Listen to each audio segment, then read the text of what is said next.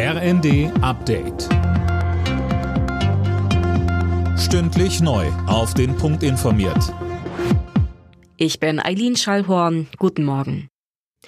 Wenn es nach Bundesfinanzminister Christian Lindner geht, soll es auf die geplante Gasumlage keine Mehrwertsteuer geben. Dafür hat er die EU nun um Erlaubnis gebeten. In einem Brief an die Kommission meint Lindner, dass die Preise sonst noch weiter in die Höhe getrieben würden.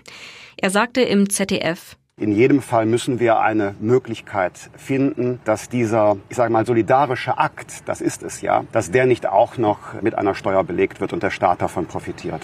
Die Gasumlage soll ab Oktober gelten und es Energieimporteuren möglich machen, ihre Mehrkosten an die Bürger weiterzugeben. Wie hoch die Gasumlage ausfällt, wird heute bekannt gegeben.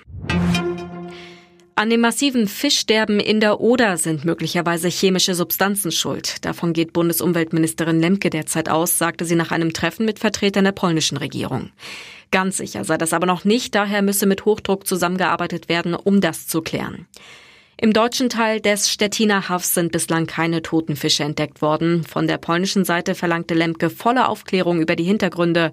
Polen hatte anfangs keine Informationen weitergegeben. Europa hat immer wieder mit verheerenden Waldbränden zu kämpfen und die haben in diesem Jahr bereits massive Schäden angerichtet. Bis jetzt sind rund 660.000 Hektar Land in Flammen aufgegangen, ein Rekordwert. Am schlimmsten hat es bisher Spanien, Rumänien und Portugal erwischt. Vom Europäischen Waldbrandinformationssystem heißt es, die Situation sei beunruhigend, Trockenheit und extrem hohe Temperaturen hätten ganz Europa erfasst. Auch am zweiten Spieltag in der Fußball-Bundesliga hat der FC Bayern einen Sieg eingefahren. Gegen den VfL Wolfsburg gab es ein ungefährdetes 2 zu 0 und damit wieder eine Tabellenführung. Zuvor trennten sich Mainz und Union 0 zu 0. Alle Nachrichten auf rnd.de